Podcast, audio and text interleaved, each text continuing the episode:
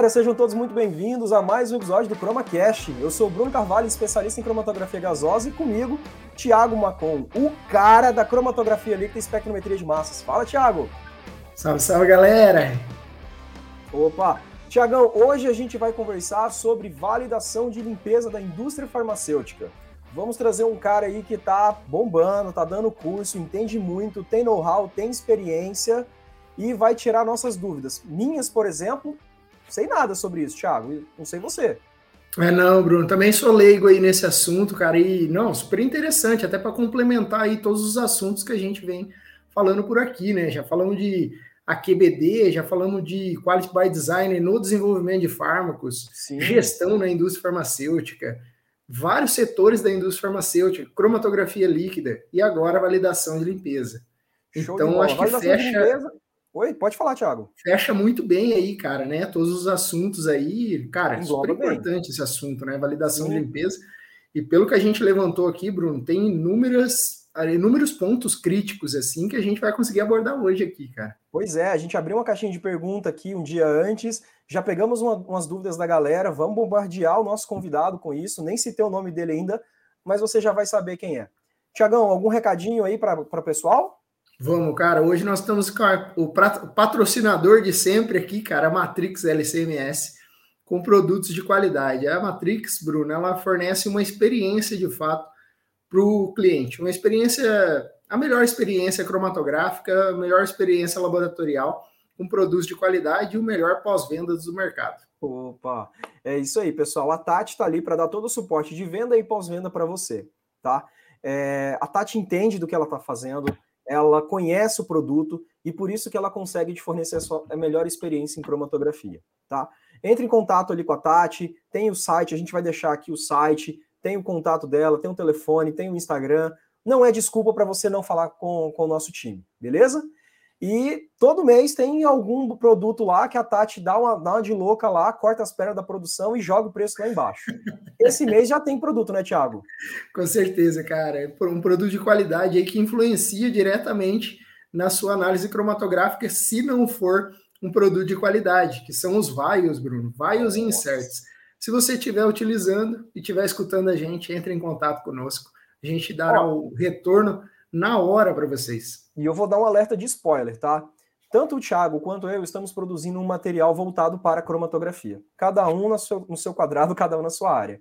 E outro dia nós estávamos conversando e a gente viu que, para ambas as técnicas, a, a porcentagem de erros que mais, que mais acontece sempre vem do preparo de amostra. Mas bom, esse foi o spoiler. Tem material chegando, tem coisa nova vindo por aí. Mas enquanto esse material não chega, vamos chamar o nosso convidado? Com certeza, Bruno. E antes da gente chamar, só aquele lembrete para a galera dos últimos dois episódios que a gente gravou aqui sobre limpeza de colunas e limpeza do sistema cromatográfico do HPLC. Se você quer saber a maneira correta como fazer isso, volte dois episódios e assista tudo novamente. Legal, legal. Ali no, no, no nosso perfil no, no, Instagram, na bio, tem um, um, linkzinho que você pode clicar e vai ter uns materiais bem legais lá que o Thiago produziu, viu? Material de primeira qualidade top do top do top, beleza? Vamos chamar nosso convidado, Thiago? Vamos nessa, Bruno.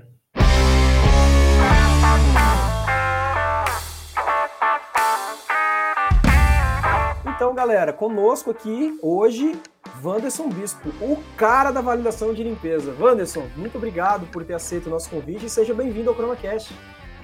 Opa, pessoal, obrigado Bruno, obrigado Thiago, a gente se conhece aí já de longa data. Eu que agradeço essa oportunidade de poder estar contribuindo aqui com vocês com um assunto relevante como é a validação de limpeza, né? O nome vulgo aí da contaminação cruzada. Então, muito é. obrigado pela oportunidade.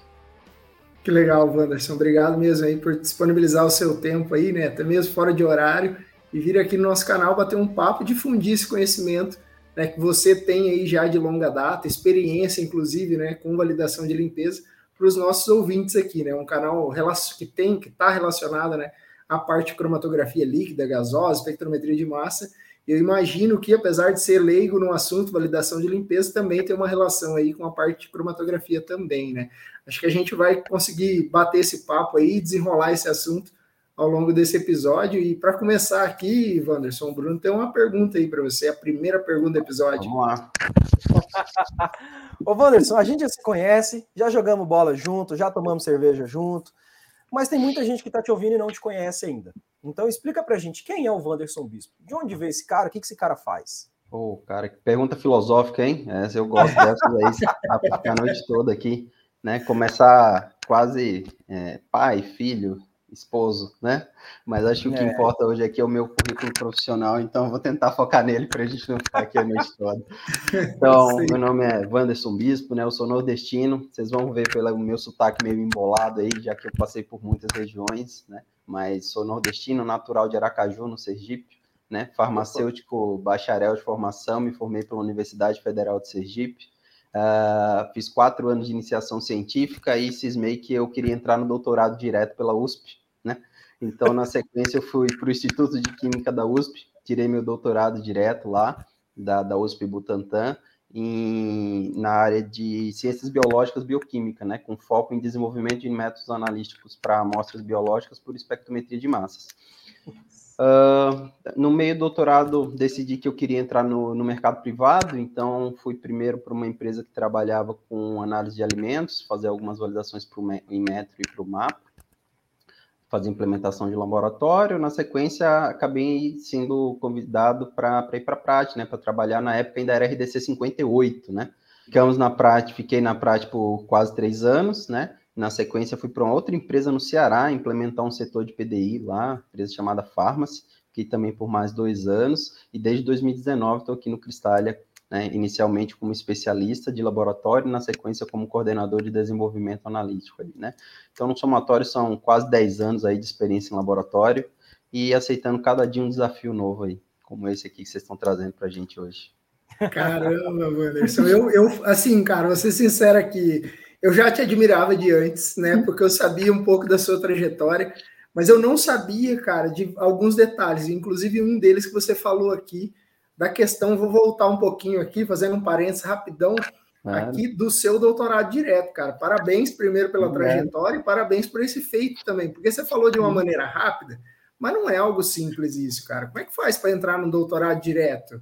Ah, cara, que eu vou dizer, algumas universidades no Brasil permitem, né? Desde que você tenha uma, uma carga horária de iniciação grande, algumas publicações e consiga passar na prova, o Instituto de Química é assim, né? Então tem uma avaliação de currículo e tem que passar na prova. Então eu consegui essa, essa insanidade lá e deu certo. E você tem que achar um louco que aceite orientar você, né? Eu consegui juntar tudo isso aí e acabou dando certo, né? Então, só tenho a agradecer. Deu, deu... Existem pessoas normais, existem os outliers e existe o Wanderson. ah, é quem dera. de pessoas assim, tá? Muito obrigado. Wanderson é um cara fantástico, Wanderson. Mas assim, vamos deixar o, o bate-papo, que nem você falou, Wanderson, pai, filho, esposo e o profissional. A gente vai focar um pouquinho aqui no profissional hoje, porque a validação de limpeza, que é o assunto que a gente vai abordar aqui hoje, é, ele está bem em evidência na indústria farmacêutica. E não, também a parte regulatória, obviamente, a parte analítica, a parte regulatória, e tem muita gente fazendo muita coisa, mas não sabe se está certo, e aí conversa com a Anvisa, a Anvisa dá um direcionamento, e assim, tá aos trancos e barrancos juntos, tanto a parte regulatória da Anvisa quanto a indústria, elas vão movendo essas correntes em prol de um caminho mais claro do aquilo que deve ser feito. Mas antes da gente entrar nisso daí, Wanderson, é, por que, que esse tema é tão importante? Por que, que ele está sendo tão falado? Por que está explodindo informação aí para tudo que é lado agora? É, é, isso aí tem muitas formas de responder, sabe, Bruno? Mas eu acho que o jeito mais simples é a gente entender é, o risco, né? É, uhum. Hoje o, o, o, que está em voga muito na, na, de forma geral é a avaliação do risco, né? E a, e a, avaliação do risco em medicamento ele vem de muitas formas, né? Uhum. Então, quando a gente pensa em contaminação cruzada, na parte de medicamentos, a gente precisa sempre lembrar que o medicamento, embora seja um insumo da saúde, ele é utilizado quando você está doente, né? E a última coisa que você precisa quando alguém está doente é aplicar um, um, um, um, um, insumo A, né, um medicamento A que está contaminado com um medicamento B que você não esperava, né? Então é daí que vem a importância tão grande do monitoramento da contaminação cruzada, né? E a validação de limpeza entra justamente nesse sentido, né? De forma geral, dentro das empresas, as linhas são multipropósito, elas são compartilhadas, né? Roda mais de um produto dentro da mesma linha. E garantir que a linha está limpa do produto que foi rodado nesse momento, antes da chegada do produto subsequente, é essencial para a gente garantir a qualidade do produto final, né? Daí a importância da validação de limpeza. Uhum. Tem a ver, então, com a produção de medicamentos, Wanderson. É, Basicamente, você, com a mesma planta, dentro de um mesmo processo ou processos similares, você não ter contaminação cruzada. Seria isso, então, né? Obviamente, dentro da indústria farmacêutica, isso tem um contexto muito maior, tá? Porque é comum uma mesma linha rodar 80, 90 produtos, tá? Mas isso também se aplica para as indústrias farmoquímicas, para as indústrias biológicas, para as indústrias de alimentos. Né? Na verdade, a validação de limpeza se aplica a toda a linha que é multipropósito, tá? Uhum. Então, é, de novo, dentro do contexto farmacêutico, isso ganha uma sensibilidade muito maior, mas é, é, a farmoquímica passa pela mesma dificuldade aí que o Bruno relatou, tem até algumas agravantes, né, eu, eu diria, porque na prática um mesmo insumo tem, tem, tem vários passos de síntese, né? Então, é. na prática, se você usa, e você deve usar provavelmente aquele mesmo reator para fazer vários passos da síntese. Então, você precisa garantir que você não tem um material do passo anterior da síntese contaminando posterior e contaminando posterior e contaminando o produto final também. Então, dentro do contexto farmacêutico, isso também é importante. Muito importante. Então, assim, vamos supor que eu usei um, um equipamento para misturar um pó. Não sei, eu não conheço o processo produtivo farmacêutico, não sei o nome dos equipamentos, tá? Então, eu, eu usei lá um misturador. Ponto. Uhum. Nesse misturador, hoje, eu vou produzir um produto A, de tarde, um produto B, e assim vai sucessivamente. Uhum. Entre esses produtos, eu vou lá e limpo da maneira que eu julgar mais adequada uhum. todo o equipamento ou tudo aquilo que entrou em contato com aquele processo produtivo pela manhã. Antes de eu começar o segundo processo produtivo, eu vou lá e faço. O que, que eu faço? O que é a avaliação de limpeza? Eu... Isso, essa, essa, essa pergunta é essencial, Bruno, porque assim, é, a gente sempre precisa pensar que a validação é um processo sistemático documentado. E uma uhum. vez que você documentou que ele funciona de determinada forma, você não precisa estar voltando para fazer ele toda vez, né? Uhum. Então, o grande ponto que a gente precisa tentar, né, é que em algum momento eu preciso garantir que a limpeza que eu estou propondo realmente limpou. Então, em algum momento eu preciso ir lá nesse equipamento, fazer uma amostragem e garantir que não ficou resíduo. Validado esse procedimento e documentado isso, a gente começa a aceitar que sempre que você limpar daquela forma, ele está limpo, tá? A não é? ser que algo mude. O que, que, é a minha amostra da validação de limpeza? Igual você falou, ah, vou lá e vou retirar uma amostra. Eu, eu, eu ficava depender. imaginando assim, tá, mas ele vai pegar, vai raspar o equipamento ali, o que, que é? Quando a gente fala de amostragem para validação de limpeza, ela pode ser direta ou indireta, né? Então a amostragem uhum. ela pode ser feita, por exemplo, com suave, né? Então você tem um, algo semelhante a um contonete, em que você demarca uma área específica do reator e vai lá e, e literalmente passa esse suave, né? E depois analisa se algum resíduo ficou. Isso é uma forma. A outra uhum. forma é você usar normalmente esses, esses é, a limpeza desses equipamentos é feita com água ou com alguma solução aquosa ou líquida. Sim. Você pode, é, digamos então que a gente fala assim, ó, eu preciso de cinco enxágues para eu dizer que o meu misturador está limpo e no, uhum. então você faz um sexto enxágue em que você coleta água e analisa para garantir que ficou algum resíduo.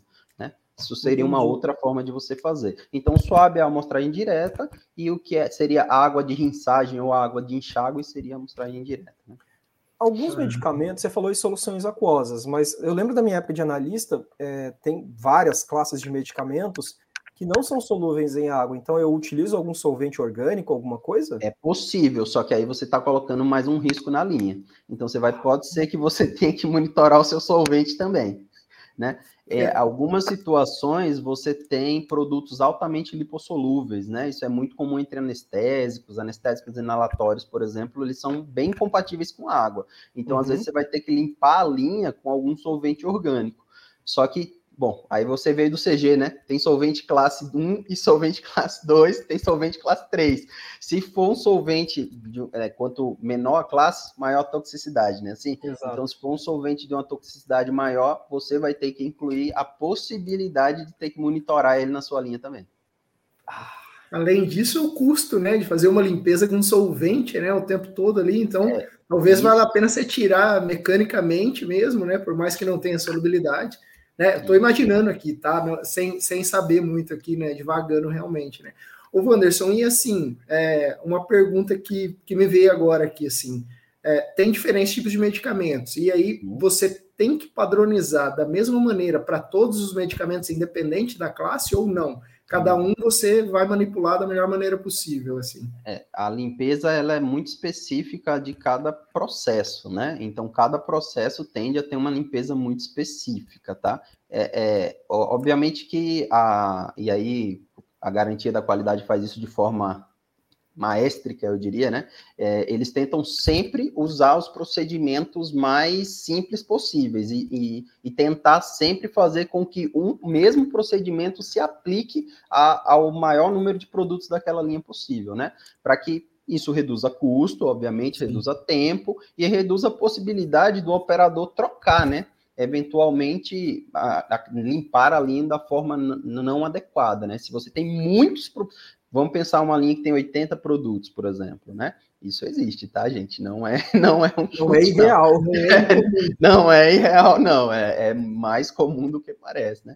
Então você pensa uma linha que tem 80 produtos, você imaginou você ter 80 procedimentos de limpeza, né? Porque quando eu falo de uma linha, né, é, o Bruno citou um misturador, mas mais na frente você pode ter uma estufa, você pode ter um leofilizador, você pode ter um, um, um uma compressora, se for um comprimido, uma encapsuladora, um envasador, e tudo isso faz parte da linha. E nem todos você vão, vai conseguir limpar exatamente o mesmo processo, né? Então, uh, o trabalho da garantia nesse sentido realmente é hercúleo, né? Assim, o trabalho de matrização, de organização de todas essas informações para estabelecer quais são os pontos críticos que precisam ser monitorados, quais são os equipamentos críticos que precisam ser monitorados, quais os produtos que dão maior trabalho em cada equipamento para monitorar. Realmente é uma matrização monstruosa que eles fazem, né? É um trabalho muito grande que é feito nesse sentido para conseguir se chegar no, no, no, que precisa ser monitorado.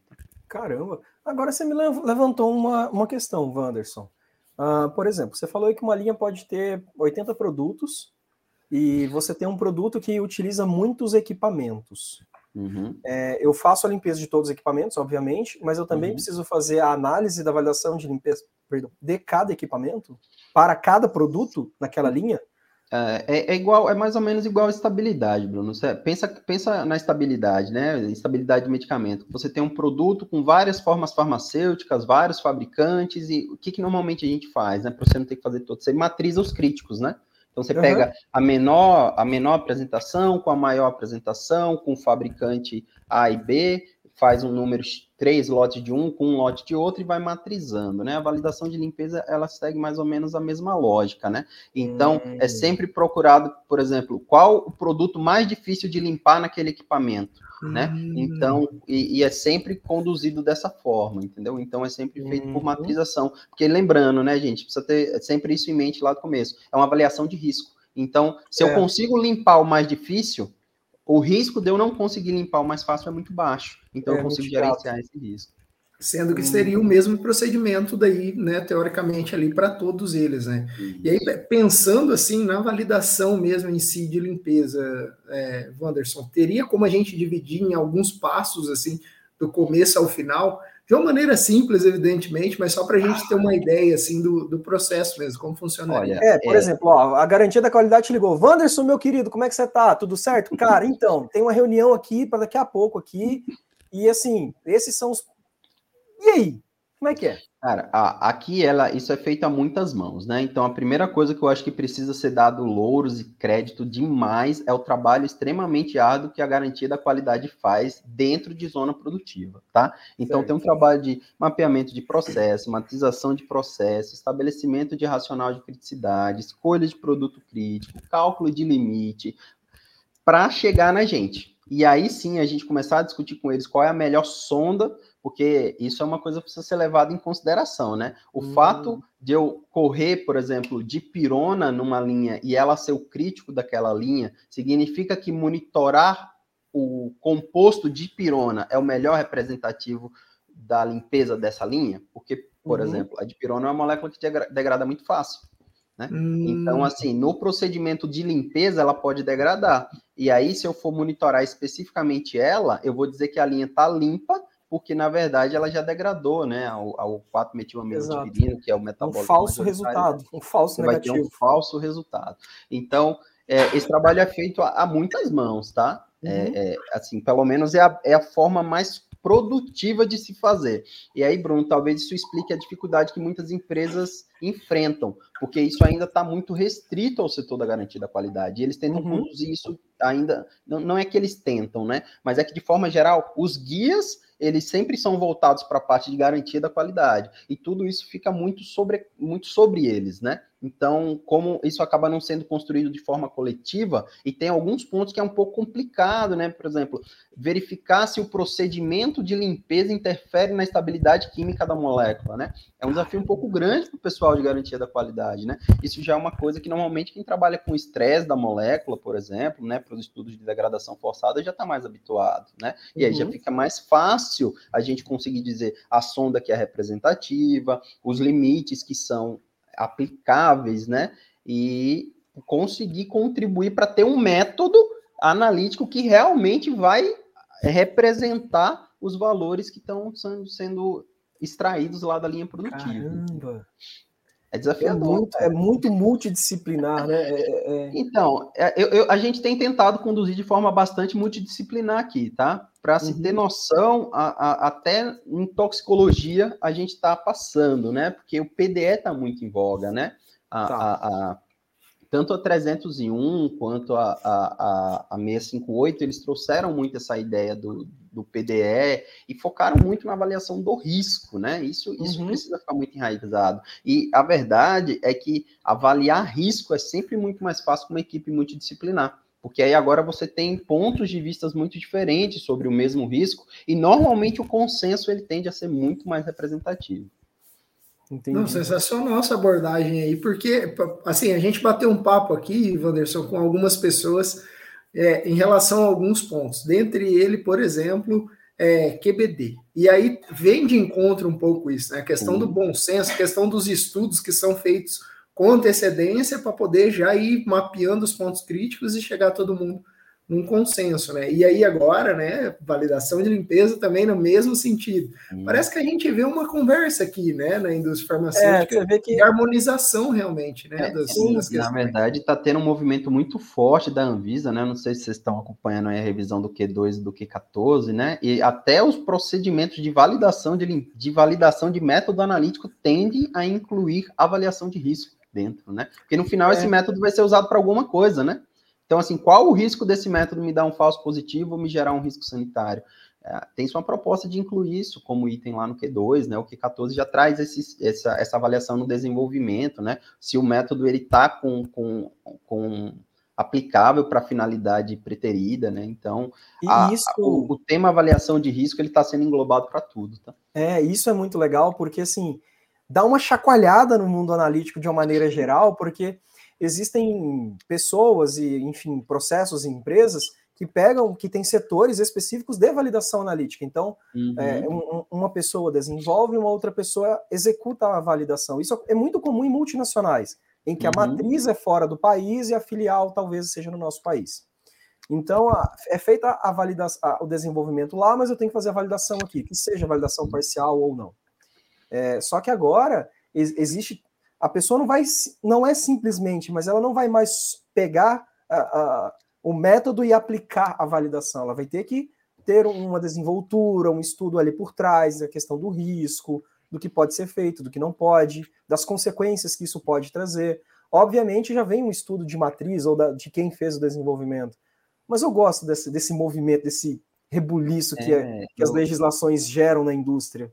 É, um, eu, eu, eu, acho que é um caminho um pouco sem volta, né? Assim, se você for é. acompanhar o movimento que está sendo feito nos últimos anos aí, é, é a, a, a, RDC de Boas Práticas já incorporou completamente essa parte de avaliação de risco, está muito forte lá dentro. Sim. Nitrosaminas entrou em vigência dia 1 de junho, né?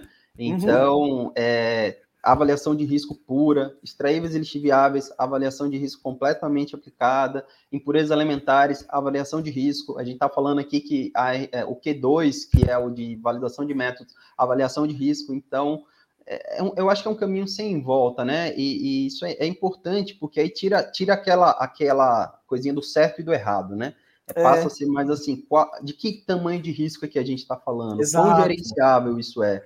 E, e aí eu volto no que você mencionou, Bruno. Normalmente as empresas que estão com muita dificuldade para avançar no tema contaminação cruzada, ou nitrosaminas, ou extravias viáveis, é porque estão encarando como certo e errado. E não com uma avaliação. É, uma abordagem antiga de eu preciso ter uma especificação e o meu resultado deve estar dentro da faixa de especificação. Mas agora não é mais isso. Exatamente. A Anvisa mesmo, na própria 166, na, ela já falou, olha, adote a especificação que você julgar mais adequada e justifique-a para mim. Isso Pode mesmo. ser que o seu método analítico, Wanderson, ele tenha um processo de preparo de amostra muito simples e uma análise cromatográfica muito simples de ser executada. Pode ser que o meu processo de preparo de amostras seja um processo mais complexo, com mais etapas de extração, e eu faço uma cromatografia preparativa, e enfim, sabe? E, e a especificação que eu, que eu preciso adotar, ela precisa ser um pouco mais alta, porque é inerente do meu processo de análise. E, e, assim, tem uma discussão ferrenha, que nem você disse, algumas empresas elas ficam um pouco perdidas ou relutantes em mudar essa cultura do que é apro... perdão, do que é aprovado e reprovado, porque elas ainda talvez não entenderam que agora eu preciso parar de pegar um, uma legislação, aplicar, ao invés de parar, entender o meu processo e explicar do porquê de cada elemento do meu processo. É, e isso é uma prática, viu, Bruno? É impressionante a quantidade de vezes que a gente se pega numa reunião falando assim, tá, mas qual o risco? Né? Quando é. você, você incorpora isso, é, é, você vê que a coisa fica. fica é, é, outro nível. A conversa sempre vai por outro caminho, entendeu? Sobe a régua, né? É, é porque não, não importa o seu resultado, o que importa é o risco que risco agrega. Então, que um ou dez não me diz muita coisa. Qual o risco do 1 e qual o risco, o do, risco 10. do 10? Exato. Exato. Isso é o que passa a realmente folgar. É, e assim, cara. Então, tô aqui, a... tô aqui escutando, continua, Bruno. Tá, não, tá os executadores ou é, os, os, trabalhadores braçais ali, que muitas vezes querem simplesmente pegar o método, executar uma validação, entregar resultados dentro da especificação, ou esse cara evolui ou ele vai ser cortado da, da do mercado. Sim. Porque é, não vai aí, ter espaço para ele. É um outro, um outro ponto bem interessante que você falou disso de especificação, né, Bruno? O Q2 ele está trazendo a possibilidade do método multivariado, né? Em que você Sim. não precisa nem de uma especificação, você pode abranger um intervalo de confiança, na verdade, Exato. Uma, zona, uma zona de confiança. Vacinas e anticorpos e biológicos, de forma geral, não tem muito o que fazer, né? Porque um, é. um não, não, é um, não é um valor específico que me diz se a, se a vacina funciona, o anticorpo funciona, algo nesse sentido, né? Então, de novo, gente, é, é, é avaliação do risco, né? Incorporou esse conceito, você vai ver que todos esses outra, todas essas outras linhas de trabalho começam a fazer muito sentido e começam a deslanchar de forma muito muito aberta, Sim. né? Isso é. eu posso falar com muita, muita tranquilidade, porque além da avaliação de limpeza, nitrosaminas, extraídas e lixiviáveis e impurezas elementares também ficam comigo. Então, então é a avaliação de risco na veia o dia inteiro. Meu Nossa. Deus. Tá assim, já, já absorveu já o conceito é. e tá mais natural agora. A minha, a minha equipe já sabe, né? É, é, é, eles não marcam reunião comigo sem estimar um risco antes. Ele já entendeu. Calma, é, é, às vezes eu pergunto para o pessoal assim: olha, estão me cobrando aqui um, um, determinado resultado que a gente não liberou. O que aconteceu? Eu falei é que eu ainda não consegui estimar o risco. Calma, que a gente está tá trabalhando nisso aí. Filtra primeiro o risco lá, aí depois. É, é. Porque, de novo, né, o valor absoluto muitas vezes não me diz nada, né? A gente precisa entender, assim, que risco esse valor me agrega, né? Isso, uhum. O que que realmente isso aí, isso aí traz de, de risco, seja ele sanitário, seja ele em, em um produto não, atri, não atender um atributo crítico de qualidade, né? né? Ou, ou em eficácia terapêutica, né? Enfim, a gente precisa entender o risco, né? E aí, na hora, uhum. de novo, gente, que, que, que, que, a gente incorpora esse conceito, todos esses, esse grupo que a gente está falando aqui, que são extremamente desafiadores, começa a fazer sentido, né? Uhum. Eu não sei se você trabalha diretamente com o Marcelo Camei, mas você falou algo que eu aprendi com ele nas minhas primeiras semanas de trabalho. Não me venha com uma pergunta sem trazer as soluções ou possíveis respostas ou sugestões. Então, não me venha com essa pergunta se você não tem uma avaliação de risco previamente feita. Sim, então, não, já deixa aqui um abraço para o Camei e quem sabe a gente consegue trazer ele aqui também para bater um papo ah, com a gente. Com certeza, eu acho que seria alguém muito, muito importante para falar do cenário analítico dentro da indústria farmacêutica. Vamos legal, ficar aí uma legal. sugestão de próximos tópicos aí para vocês, Legal. porque realmente é, um, é, é outro fora da reta, né? É, Mais é, talvez ele tá no mesmo grupinho do Wanderson ali, tá? Pessoas normais, outliers, Wanderson, é. acabei, e assim. É, então, aqui. Mas é legal essa questão da avaliação de risco, Wanderson, porque é uma mudança de cultura e mudar uma cultura não é fácil. Gasta-se muita energia, é uhum. muito esforço. E muitas vezes as pessoas que executam, elas estão convencidas daquilo que tem que ser feito. O problema é convencer quem está lá em cima. Sim. Né? É, isso, isso é, é, você, você falou uma coisa também muito, muito apropriada, né, Bruno? Que muitas, muitas empresas estão se recusando mesmo. E a palavra é recusa. E é por isso que você falou assim, ah, às né? vezes a gente faz uma pergunta para a Anvisa, eles não respondem, porque normalmente qualquer resposta de site vai ser assim: me submeta seu racional que a gente vai avaliar, porque é um racional de avaliação de risco, né? Exato. Então, ele, você precisa concluir no final: olha, baseado nesse conjunto de evidências, eu entendo que não tem risco. E, e, e se, se, a, se a condução foi feita de forma técnica, é muito difícil discordar no final, né? Exato. Então, mas é um racional, então é muito difícil. Antes de você ver ele pronto, como é que eu vou dizer se eu concordo ou discordo, né? Então, Exato. Novo, é daí que está vindo muito da dificuldade. Você vê que, que, a gente volta sempre e acaba voltando sempre no mesmo ponto, né? Uhum. O Anderson e Bruno, né, também. Eu te fazer uma pergunta assim, cara. A indústria farmacêutica ela estava pronta para essa multidisciplinariedade? Porque assim, a avaliação de risco que você está colocando, ela depende também né, de uma avaliação, é, enfim, de uma aplicabilidade que, né, às vezes você estava só executando desenvolvimento de método e validação analítica, só que ele depende também de uma farmacocinética lá na ponta. Isso está presente dentro da indústria farmacêutica ou não? Olha, é, é o, o, setor industrial brasileiro ele ainda está muito preocupado com a rotina, né? O Bruno falou isso de forma muito assertiva, né? Não é que não haja pessoas aptas dentro desses setores para incorpor, serem incorporadas na avaliação de risco, é que muitas vezes elas estão ocupadas com outra demanda, entendeu? Entendi. Então, a, a, a, não, a gente sempre fala da ausência de mão de obra qualificada, né, e algo nesse sentido, né? Uh, as universidades também são celeiros disso, né? E, e, e o que, que precisa ficar talvez claro, e, e eu vejo que isso é que às vezes o setor farmacêutico não incorporou. E esse, talvez esse bate-papo aqui seja um grande exemplo disso, né? É um, é um conhecimento em construção. Eu não preciso trazer pessoas que sabem, eu preciso trazer uhum. pessoas que estejam dispostas a construir esse conhecimento né? Porque a avaliação de risco que, que, que eu fiz para um produto na, na, na, minha linha, no meu processo, no momento em que ele foi feito, pode não se aplicar exatamente para o mesmo produto que siga o mesmo processo em outra empresa, né? Então, trazer alguém que já fez ela daí para cá pode não ser representativo, ele vai ter que reconstruir aqui também, né? Uhum. Então, acho que mais, mais estava preparado? Eu diria que não, mas porque a gente não, não vinha incorporando já esses conceitos, embora tivesse muitos guias que já que já vinham indicando que era essa é uma direção que ia se seguir, né? A, a indústria é relutante, né? Ela, ela vai fazer quando não der, né? Ela, ela trabalha com redução de custo e toda vez que é. você tem que incorporar algo novo, você acaba aumentando o custo, seja porque você perde um pouco de produtividade no começo, ou porque você tem que incorporar uma tecnologia que você não tinha, seja lá na forma de conhecimento, seja lá na forma de equipamentos. Né? É, de investimento. Um exemplo muito simples, Thiago, de, corretíssimo que o Wanderson falou, mas vou te trazer um exemplo simples. Alguns anos uhum. atrás, a farmacopeia americana ela fez uma alteração da análise de impurezas metálicas. Basicamente, você deixa, ter, que, teria que deixar de usar o equipamento de absorção atômica e passaria a utilizar equipamentos de ICP, né? Me corrija se eu estiver errado, tá, Wanderson? E assim, falou, ó, a partir da tal data tem que ser assim. Aí chegou tal data, não, vamos postergar mais um pouquinho. As indústrias se juntaram, conversaram com os órgãos regulatórios e foram empurrando com a barriga. É um investimento caro, não é bem assim.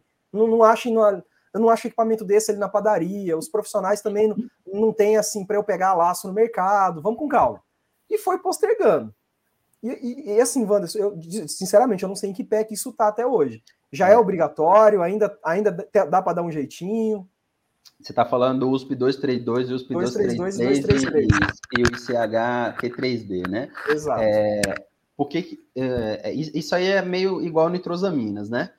Só vai realmente virar. A gente, se você a gente for ver, né, os primeiros casos de, de nitrosaminas aconteceram lá em 2018 por contaminação cruzada, né? Por contaminação cruzada durante o processo produtivo, um uhum. produto que era um produto que se formava, mas não se monitorava esse tipo de coisa, e ele acabava sendo carreado ao longo da síntese até o produto final, né? É, mas ele, ele começou, é, as primeiras discussões, recolhimentos, guias europeus vêm de 2018, e a Europa já implementou todas as fases né, disso. Ah, o Brasil, né, ele vinha esperando a legislação, embora a Anvisa faça parte do ICH, não tinha um, um ICH dedicado a nitrosaminas e ainda não tem um, um, um não, não tinha uma legislação específica nesse sentido, né? E aí as empresas, a verdade é que todo mundo ficou levando isso de uma forma é, ok, a gente vai se preparar, ok, vamos fazer as avaliações, ok, ok, agora tá valendo, um, dois, três tá valendo. E aí tá do nada, agora pá. correndo, né, para ir atrás. O ICHQ 3D, né, porque a verdade é que assim, a USP não tem poder de lei, né, ela é, ela é um, um regulamentador, mas os capítulos da USP não são lei. Eu deixaria de ser farmacopeico, o que a gente fazia, mas nada me impede de manter o método que eu estava utilizando como local. Mas o ICH e a Anvisa como membro do ICH, ela eventualmente vai implementar o ICHQ 3D como RDC. Isso é, é, fato, né? E é, aí é sim é que tempo. a gente vai acabar tendo. Exatamente, Bruno. Então, respondendo assim, que pé tá isso? Ainda está mais ou menos igual. As empresas estão estão buscando, estão indo, mas ainda não é, não está desenfreado, né? Porque ainda não virou uma, uma, uma resolução, né? A Anvisa, como membro do ICH, ela se comprometeu a transformar todos os ICHs numa resolução interna para que, porque o mercado brasileiro é regido por RDCs, né? Então, uhum. o, o Q3D eventualmente vai virar uma, vai. uma RDC e aí sim é, vai ter um prazo específico para ser implementado. É. E, bah, legal. Entendi, Quando cara. Eu ia, eu ia perguntar se fora era diferente aqui no Brasil, mas você já respondeu aí, né? Que lá fora já estava já foi implementado e, uhum. enfim, está rodando, né? E aqui eu... provavelmente ainda vai rodar, né? Uma eu, vez, eu não sei se o Bruno tinha alguma pergunta, diga aí, Bruno. Não, é só um, um comentário. É, uma vez eu escutei em uma palestra, eu não me lembro exatamente quando, mas que assim, é, o perfil, de maneira geral, das indústrias brasileiras farmacêuticas, era uma palestra do setor farmacêutico, é, é muito reativo. Então, uhum. Então a gente espera chegar, opa, valendo! Então agora eu preciso reagir. Pá. E muitas vezes o perfil é uma pessoa que já tinha, inclusive, experiência com empresas farmacêuticas fora do nosso país. E ela falou o seguinte: e o perfil que eu vejo lá, ele é meio que proativo barra caminhando junto com órgãos regulatórios. Uhum. As empresas vão subindo a régua por si só, os órgãos regulatórios fazem reuniões com essas empresas e olha, realmente o que você está fazendo faz sentido. Vamos fazer uma mesa redonda aqui com as outras empresas e ver se eles concordam para a gente tornar isso como uma regra, como uma lei, enfim, beleza, é assim que acontece.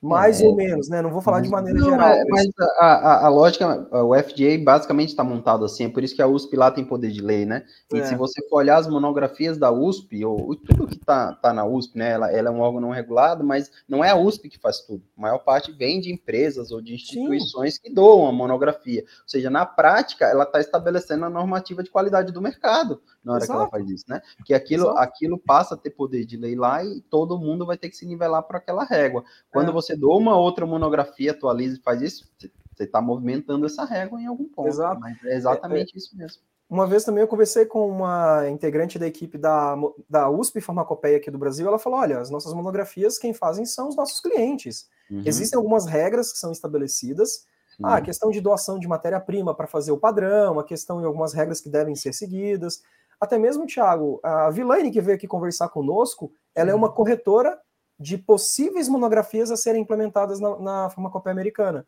Uhum. Então, ela já comentou um pouquinho disso com a gente também. E até onde eu sei, Wanderson, a Cristália é uma das doadoras de matéria-prima para fabricação de padrão, né? Da USP. Sim, a nossa farmoquímica aqui, sim. Ah, legal, legal, legal essas parcerias. Uhum.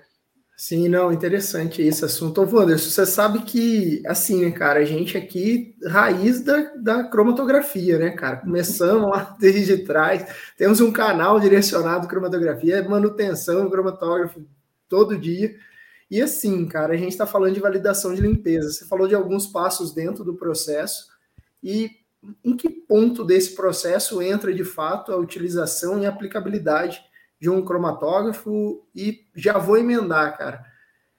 Está sendo utilizado espectrômetro de massa para avaliação? Precisa ser utilizado ou não? Que pé que está isso assim? Você fez uma pergunta bem complexa em muitas partes, mas vamos lá, vamos tentar responder todas. Uh, o, o, quando a gente fala em, em, técnica analítica padrão, né, dentro da indústria farmacêutica, é sempre cromatografia líquida, né? Então, de forma geral, quando alguém solicita um método, é por HPLC, tá? E a expectativa é que seja por HPLC. Então, mas eu acho que a gente pode responder essa pergunta talvez em duas partes. Precisa ser Necessariamente não, porque em teoria, né, um, um, um, ele não precisa ser indicativo de estabilidade. Né? Eu não vou rodar esse método na estabilidade, é um método de monitoramento de linha. E sendo bem sincero, em algumas situações, quanto menos seletivo, melhor, né? Por exemplo, biológicos. É, é um exemplo bem clássico disso, né? É, é, muito improvável que uma macromolécula biológica, depois de um procedimento de limpeza, fique íntegra. E, hum, é muito mais provável que eu tenha fragmentos dela ou grupos funcionais específicos. Então, ter um método que monitore grupos funcionais dessa molécula, mesmo que ela fragmentada, tende a ser muito mais representativo da limpeza da linha, né? Heparina é um, é um exemplo, né? Ele é um, é um glicosídeo polisfatado, macro peso molecular, provavelmente depois do processo de limpeza ele se fragmenta. Então, monitorar essas porções fragmentadas polissulfatadas tende a ser muito mais representativo do procedimento de limpeza do que a macromolécula. Mas, de forma geral, ainda vai-se para a fila do HPLC, né? As empresas têm essa prática, né? Até porque aí vem um outro ponto, né? Está cada vez mais sendo desafiadores os limites, né? Então, quando a gente fala dos limites, né, seja ele calculado de forma genérica lá pelo Leblanc, seja ele calculado pelo PDE, né, é, para produtos de alta potência, por exemplo, né, são produtos que em doses muito baixas ele já tem ação é, é, é, é farmacológica, eu não posso ter praticamente resíduo nenhum no lote subsequente, né? Porque uma quantidade muito pequena já tem efeito biológico. Então, aí, respondendo a sua outra pergunta, Magon, já teve situações em que eu tive que validar método de dois ppbs para um produto que não tinha cromóforo. Então, Nossa. qual foi a única alternativa que a gente teve? Sim. Teve que jogar isso para um triplo quadrupolo, né? Uhum. Então, é, sim, pega, né? cara, né? Eu tenho, eu tenho situações em que eu tenho cromatografia líquida na rotina e tem situações em que a gente teve que incorporar espectrometria de massas também, porque realmente assim a, a dependendo da, da, da, da, sua linha e do que, do que passa e dos produtos, né? Isso é uma, é uma possibilidade real, sim. Wanderson, agora uma dúvida também um pouquinho mais analítica. Vamos a validação desses métodos de validação de limpeza, você falou ali que teve um método com dois ppbs. É uma validação uh, de ensaio limite, em que eu só preciso saber se está acima ou se está abaixo, ou eu preciso realmente fazer uma quantificação, montar uma curva analítica, aquele rolo danado? Isso, isso aí é outra pergunta excepcional, Bruno. É, a gente precisa pensar que, que eu vou dar um passo para trás, tá? Né? Vamos voltar lá na avaliação de risco, né? O que eu quero é garantir que o risco da minha linha. E a linha produtiva é algo dinâmico. Itens entram e itens saem. E certo. dependendo do que entra e do que sai, o meu limite muda. Uhum. Então, se eu validar o meu método com ensaio limite quantificando um ponto X e de repente um outro produto entra e esse limite desloca, eu perdi a minha validação, eu teria que validar de novo. Entendeu? Então, é extremamente comum a, a garantia da qualidade fazer a matrização dos piores casos, ou seja, para esse produto eu tenho essa faixa, para esse produto eu tenho essa faixa. Então é muito comum chegar para mim assim, olha, valida um método de 10 ppbs a 300 ppm. Nossa! Uma faixa gigantesca assim, e, porque para garantir que a gente não vai perder a validação, né? Nem a validação do método, nem a validação do procedimento na linha, né? Será que a pessoa que está fazendo essa pergunta para você, ela tem noção do impacto analítico dessa é por não, isso, provavelmente é por não. Isso gente, é por isso que a gente precisa da equipe multidisciplinar, Bruno, né? Que é, é nessa hora que você senta e fala, então, senta aqui, deixa, não, deixa tipo assim, Thiago, é, dá a volta ao mundo para mim, mas assim, é, é deixa, jogo rápido. Deixa, deixa, eu falar. Vamos falar um pouco sobre erro analítico na quantificação. Né? Então, é, limites dos é. nossos detectores. Para essa molécula não vai ter que ser esse é. detector, ela tem essa limitação. Não, e não, e não só isso, né? Um range como esse que eu mencionei para você, de 10 ppb a 300 ppm, né? Pra você ter noção, o erro analítico em 300 ppm é, é maior do que a resposta instrumental em 10 ppb. Então, assim, imagina o impacto disso. É, não tem como o método não ser é 300, mas mais ou menos 100%. É, entendeu? Então ele, ele vai ficando muito grande. Tem estratégias, tá, gente? Tem estratégias. Não, por exemplo, o que normalmente a gente faz, você valida para uma faixa mais estreita, né? Fala que o produto, que o método se aplica a toda a faixa, mas que a amostra tem que ser diluída para dentro da faixa que você está utilizando, né? Então, para garantir que você não vai ter um, um, erro analítico tão absurdo assim que vai impedir até de você ter uma conclusão na sua avaliação de risco no final, né? É, mas a, acontece sim, mas normalmente a gente, não, pelo menos como prática, né, nos nossos POPs e procedimentos internos, eu não sei se alguém faz como ensaio limite, mas eu não recomendo, porque a chance de você perder a sua validação e ter que tá, entrar num ciclo de revalidação é muito grande. A não ser que você seja trabalhe num local muito privilegiado e a sua linha é estática, né? Isso Só roda é, um produto. É, é, ou é sempre aqueles produtos eu não tenho intenção de entrar e não sair com nada, né? É sempre aquilo, é. eu não vou botar nem tirar equipamento, Pelos né? Enquanto ela tiver estática, né? isso, exatamente. É, mas ainda assim, aí depois de cinco anos, se mudar, você vai refazer, entendeu? Então, é, botar um prazo de validade é sempre complicado, né? Então é, é sempre é. melhor pensar numa situação em que você possa abranger, porque as demandas analíticas são sempre muito grandes, né? Como eu falei, normalmente você pega a fila de HPLC, que são equipamentos gargalo, em qualquer, né? Se a gente for, fosse fazer um, um diagrama para a teoria das restrições de todo esse processo, aonde é que tudo, onde é que para no final? Gargalo. Ali, HPLC. É no HPLC, né? É que, de novo, né? De forma geral, as empresas não dedicam 10 equipamentos para fazer esse tipo de demanda, né? É uma, é uma, é uma equipe relativamente pequena, de forma geral, que cuida disso. Então, você tem demandas de várias linhas produtivas, muitas vezes convergindo para poucas pessoas. Então, a tendência natural é gerar um gargalo ali, né? E aí, quanto menor o limite, maior o desafio. Por isso que é tão importante a gente avaliar o risco, né? Porque, como eu falei, se o número absoluto não me diz nada, 1 e 10 pode me dar exatamente o mesmo risco. Exato. Só que o desafio analítico de 1 é, é 10 vezes maior do que o desafio analítico de 10. Entendeu? Perfeita a colocação, Wanderson. Então, esse, esse eu acho que é essa, essa balança é o desafio diário da gente equilibrar. Ah, cara, que interessante essa resposta aí, cara. Realmente foi, foi complexa a pergunta, né? Igual você comentou mas a resposta foi muito boa, Anderson. Caramba, cara, Sim. me deu uma luz aqui, inclusive, muito grande, assim, com, com relação ao processo. E uma das perguntas que a gente ia fazer, cara, que né, tinha separado aqui, era justamente quais eram os perrengues, os pontos críticos que são enfrentados na, no processo de validação de limpeza. Você já falou vários. Vários. Aqui na verdade, né? Parece dar a impressão que é só ponto crítico, na verdade, né? Então, então, assim, cara, dentre os pontos críticos, existe algo um pouco mais, assim, o que, que você julga de todo esse processo, o ponto que mais é desafiador mesmo, de fato? Cara, Entregar eu, eu... Um, um, limite de quantificação muito baixo ou, ou sei lá, alguma parte da linha de, de produção que você precisa acessar e tal? Hoje, quando, quando você pega a legislação, né, tem uma pergunta de, assim, em teoria você tem, não, não basicamente, né, você tem aquele limite genérico de 10 ppm que estava naquele guias relacionados à garantia da qualidade, que é um pouco mais antigo, em que em teoria está tá obsoletado. Uh, a gente tem o limite calculado por Leblanc, que é o que a maioria das empresas usam, e está tendo a migração para o PDE, né, só que tem um perguntas e respostas da Anvisa que ela diz assim: olha, o que, que eu sugiro? Que você faça todos e use o mais crítico.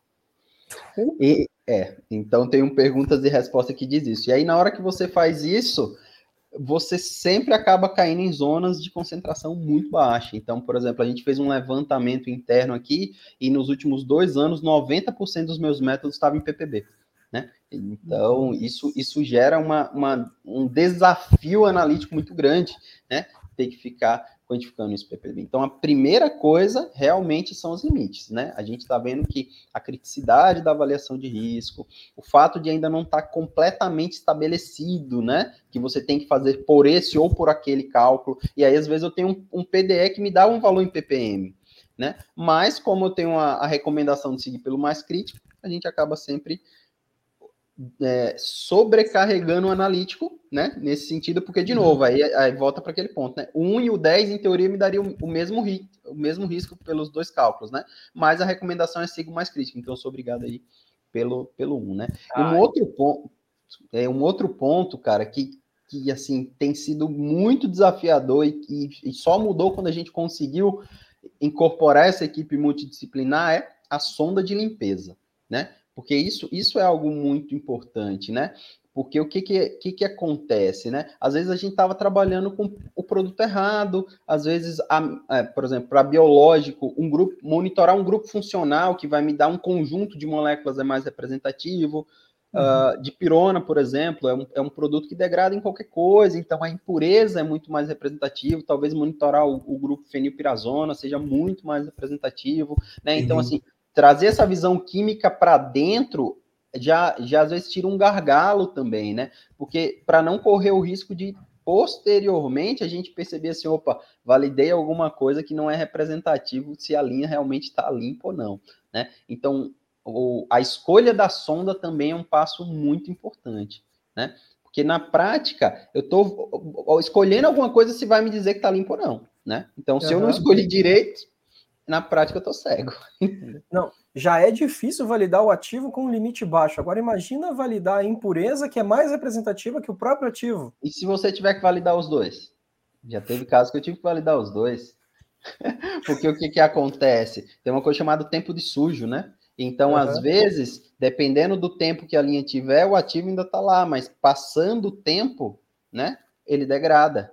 Então, como pode ser que tenha um ou outro, então, nesse, nesse cenário, eu tive que validar os dois.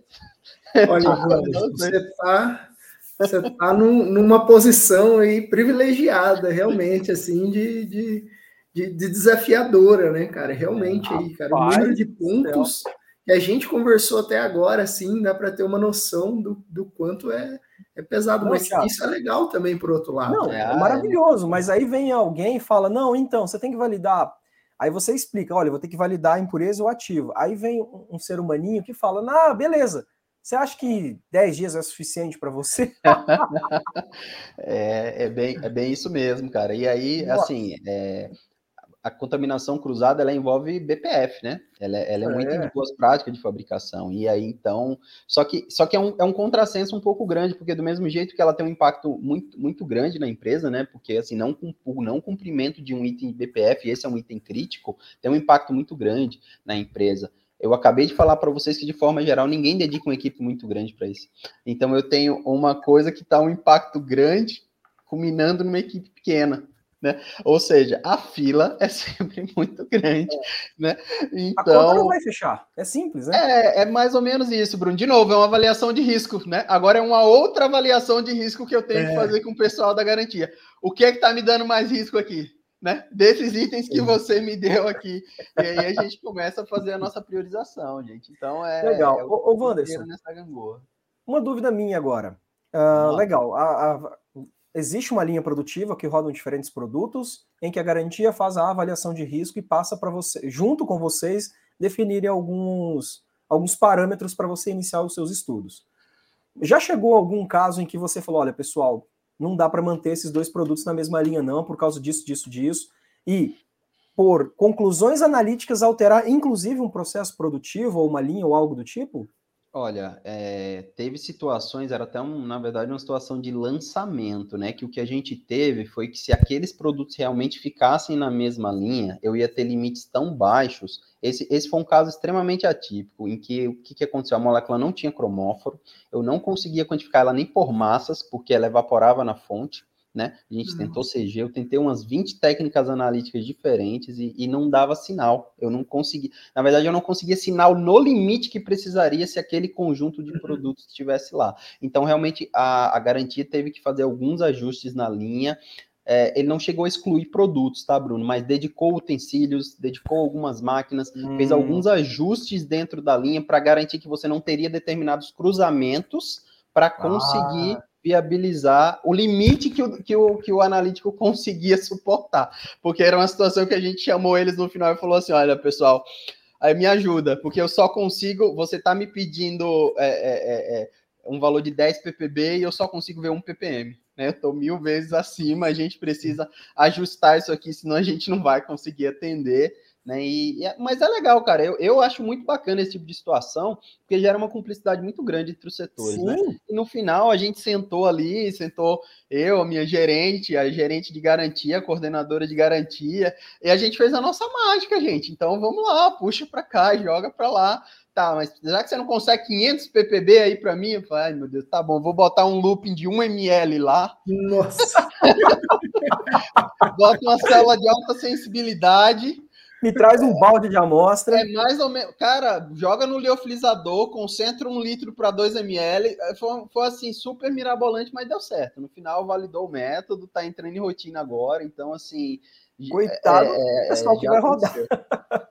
que eu vou dizer, Bruno? Aí, é aí o que deu é, para fazer, ué. É o que deu para fazer, cara. É, o que verdade, deu fazer. Né? A, outra, a outra opção era fazer uma linha só para esse produto, mas aí, aí eu já ia com a minha carteira de trabalho se eu tivesse que falar isso pro dono, né? Ia dar certo, não. É verdade, vem de impacto a parte de, de concentração de amostra, né? Você para para pensar, né? Pensando no preparo, já que o limite é tão baixo, né? E você, teoricamente, você vai enxaguar as linhas, então dá para pegar isso, concentrar, passar num, é, cartucho o... aí de extração de fase sólida e de repente concentrar que, ele. O que, que a gente a gente evita, né? De novo, aqui a gente está falando que enquanto eu não terminar a minha análise, a linha está parada, né? Esperando entendeu? E sempre que eu botar passos no meio, né? Eu, eu atraso, né? Porque enquanto o resultado não sai, eu não digo a linha tá limpa, pode seguir com o próximo produto para produzir, né? Se o limite estava tão baixo, provavelmente o produto era de alta potência. Entendi. Né? Não, então, não, não dava para continuar. É. Não bastasse o risco envolvido, ainda tem a pressão de deixar uma linha produtiva tem, parada tem te esperando. a pressão de deixar a linha produtiva parada, cara. Isso aí é, é, E assim, os pontos. E na hora que você vai. Porque assim, aí é a estrutura de cada empresa, né? Como normalmente eu estou terminando de validar o método, e isso é, é, é, é uma situação BPF, né? normalmente a, a, lógica vai mais ou menos assim, né? A necessidade já existe. Então, na hora que você termina um método, a garantia já está. Então, vamos logo entrar e validar isso na próxima produção do produto. Só que aí muitas vezes você não teve tempo de transferir para o CQ. Então, muitas vezes, a própria análise do processo lá da linha acaba ficando dentro do setor que desenvolveu o método, porque não deu tempo de transferir para o CQ ainda, né? Uhum. Tem uma pra, tem um não processo. Perder tempo da transferência, você ganha é. esse presente que é a análise Exatamente. da rotina. Exatamente. Então, é muito legal. comum você ainda. Na verdade, é, internamente a gente já até combinou, gente. A validação produtiva, do, do, do, a primeira validação produtiva fica com a gente, porque já não me poupa o trabalho de eu ficar pressionando o CQ também, né? A gente entende é, é, é um setor que já está super atolado também, que já tem uma, uma outra série de demandas. Tem então, uma rotina é, muito, muito pesada, né? Então a gente já incorpora. E aí, assim, a amostragem de pontos, né? Dependendo do que passa, é muito comum você ter 60 amostragem de pontos, vezes três lotes, né? Então, coisas que vai demorar uma. Exatamente, são 60 pontos em triplicata, muitas vezes, né? Teve um, uma especificamente que chegou a ter 120 pontos, né? Então, é, é comum você ter muitos pontos, né? E, e, e demora, às vezes, 10, 15 dias. Então, Rapaz, é, é, muito divertido. É muito divertido. É, é, acho que é uma palavra boa para se traduzir, assim, né? Para quem gosta realmente, né, do, do desafio, né? O Wanderson com certeza gosta, né? Porque, ah, cara, eu, eu, assim, ó, eu caí tô... paraquedas e estou me divertindo. Não, ah, cara, mas é, aí, não, isso é interessante. É legal, cara. Tem que. Isso que é bom. Mas olha, ó, vou traçar um, um, paralelo aqui, Thiago. O Wanderson falou de concentração da amostra e falou do liofilizador. Você falou de concentração da amostra e falou do cartucho. E uhum. eu já estava pensando numa terceira técnica, a microextração com gota única. Não sei se o Wanderson já ouviu falar, Mego. Ah, é muito legal. Até catchers, né? Até é. catchers é. a gente já tentou também, né? É, normalmente para CQ é sempre melhor catchers porque ele é mais rápido, né? Normalmente você faz uma, uma, uma extração em fase líquido sólida ali rapidinho. Uhum. É, problema mesmo são as a, a, a, a, parte de recuperação, né? E como muitas vezes eu vou ter que extrair de um suave, entendeu? Ele, ele até daria para fazer algo pré-concentrado assim no, no, no que vem líquido, né? Mas é uhum. para o suave eu teria que extrair o suave, então eu já tenho uma perda dessa extração do suave, e depois eu teria que passar por esse tipo de técnica para ter uma pré-concentração e conseguir fazer. Não é impossível, a gente já, já até cogitou para algumas situações, mas assim, começa a ficar bastante desafiador na rotina, né? É. Eventualmente esse método vai para o controle de qualidade, e essas técnicas não são técnicas rotineiras no controle de qualidade. Wanderson, agora no desenvolvimento de um método de validação de limpeza. Olha, olha a bomba, hein? Bora. E a tal da pureza de pico? Ô, oh, cara, eita. Agora você foi na ferida, hein? Agora você foi, você pôs o dedo na ferida. Aí eu vou. Girou, né? É, você fez lá o, o, o, assim, né? Se você Boa. me perguntar se eu faço, eu faço. se você Não. perguntar se eu acho que precisa fazer, aí eu acho que a conversa fica mais interessante, né? De novo, a gente precisa retomar, assim, em teoria, né, o, o, guia 4, que é o guia que trata melhor essa parte de pureza de pico, e a própria RDC, né, quando fala disso na, na, na seletividade, em geral ela está se referindo muito isso para métodos indicativos de estabilidade, né? Certo. A gente precisa ter em mente que quando eu estou falando de resíduo de limpeza, porque na prática uma contaminação cruzada do, do, que a gente está tratando aqui de validação de limpeza, é um método que vai pegar resíduo. Então a gente está falando de concentração abaixo de 10 ppm, pelo menos, né? Você vê que muitas vezes eu estou falando em PPB aqui. Uhum. Então, assim, considerando que o método não tem que ser indicativo de estabilidade, que ele não tem que atender o, dia, o guia 4, que 10 PPBs está na zona de ruído da maioria dos softwares de pureza de pico, né? Ou seja, você não tem resposta instrumental suficiente para gerar confiança na medição Sim. de pureza de pico pela maioria dos softwares não analiticamente falando, né, não é uma não é uma situação necessária porque não me agrega tanta informação é, é, é, tanta tanta informação como é que eu vou dizer indispensável, né? Sim. Mas normalmente a solicitação de pureza de pico está nos POPs internos de todas as empresas para validação para atender o 66. Então, é. assim, você manda 100 já bate e fala, ó, ausência de prova. É checklist, é para crachar. É, você não está atendendo. Então, assim, cara, normativa interna que normalmente a gente segue. Sempre que possível, a gente faz, mesmo entendendo que tem um viés muito grande na interpretação que precisa ser considerado.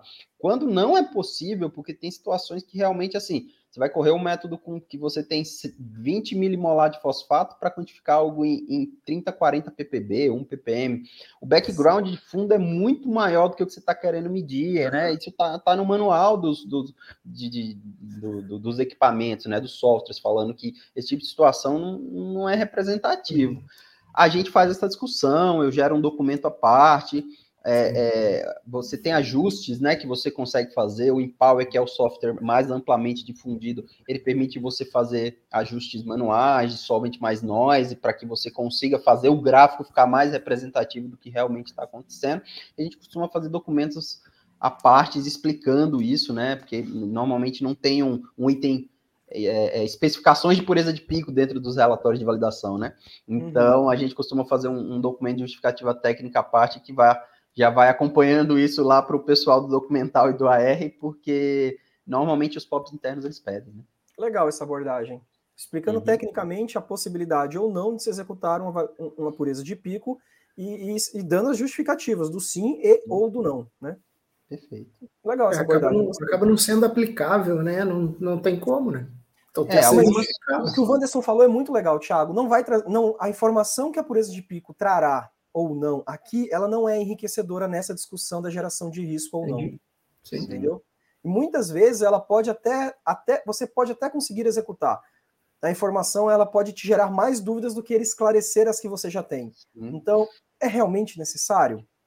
Fica, é, a, fica a pergunta, né? É, porque muitas vezes ela, ela é tomada de uma forma muito tendenciosa, né? Porque quando dá é. positivo, eu não faço nada, né? Ah, deu puro, eu não faço nada, a vida segue. Deu impuro, aí eu entro e justifico e a vida segue igual, entendeu? Então, é. quando. É, é, é, isso é um viés, né? Anal, é, analiticamente, cientificamente falando, isso é um viés. Então, ou eu investigo um, independente do resultado, ou eu justifico independente do resultado. Se eu tomo Sim. uma ação né? Eu tomo como certo quando me é conveniente e tomo como enviesado quando não é, então eu estou sendo tendencioso, né? Então aí Sim. é por isso que a gente acaba entendendo que cientificamente não agrega, né?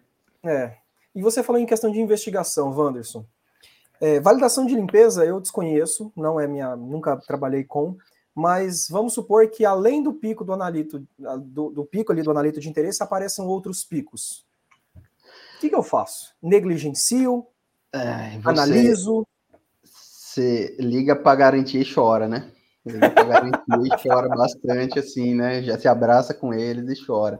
Olha, é, eu, eu, eu, eu, de novo, eu vou dividir a, a resposta em duas, né? Num, num benchmark de prática e num cientificamente mais recomendado, né? Então, Legal. assim, de forma geral, a legislação, ela pede o um monitoramento do sinal do ativo. Então, eu estou fazendo uhum. de pirona, você vai monitorar se a linha está suja com de pirona.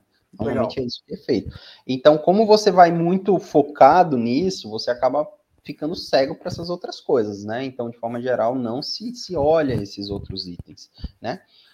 Não é a prática que a gente tem tentado implementar, tá? Então, a gente tem, como, como eu faço um trabalho de investigação de sonda, é, no momento em que isso vem, eu sempre espero que eu consiga, né, é, é, que, que o sinal mais representativo do meu cromatograma ou da, da, minha análise seja da minha sonda, e se eu tenho outros sinais lá que eventualmente eu não consigo explicar, normalmente a gente conduz uma investigação, né?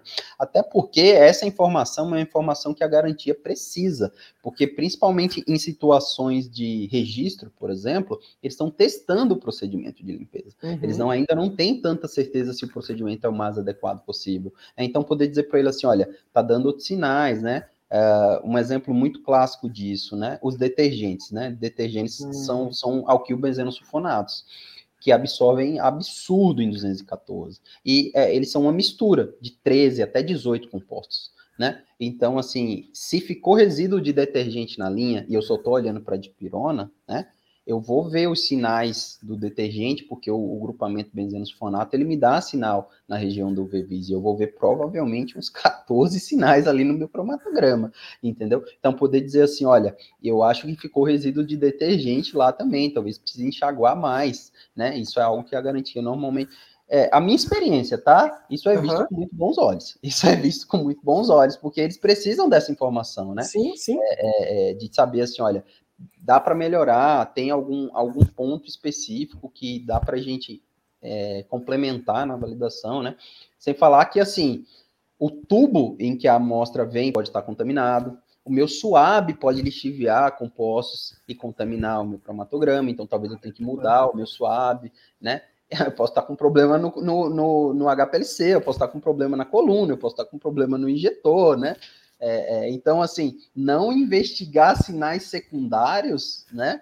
Pode gerar uma situação bem difícil de gerenciar depois. De novo, eu estou tentando gerenciar o risco, né? É. Não garantir o que eu estou vendo ali pode me gerar um viés bem difícil.